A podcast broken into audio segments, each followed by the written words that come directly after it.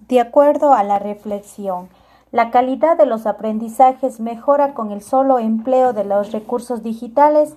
Sí, la calidad de los aprendizajes mejora con el uso de los recursos digitales, ya que ofrecen nuevas oportunidades en los procesos de enseñanza-aprendizaje de los estudiantes, ya que al incorporar la imagen, el sonido y la interactividad refuerzan la comprensión y la motivación de los estudiantes dentro de su proceso de enseñanza-aprendizaje.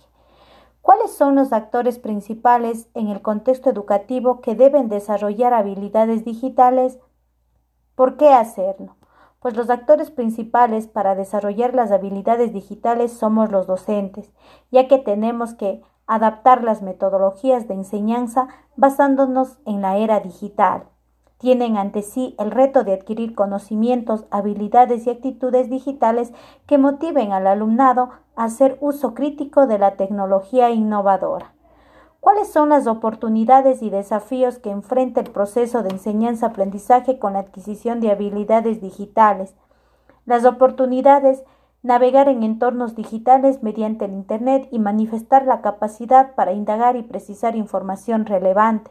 Los desafíos dejar por completo la educación tradicional y enmarcarse en una educación innovadora haciendo uso de la era digital.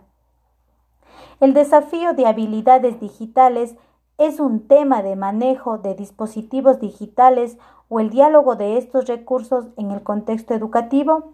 No, ya que las habilidades digitales implican el uso creativo, crítico y seguro de las tecnologías de la información y comunicación para el alcanzar los objetivos planteados.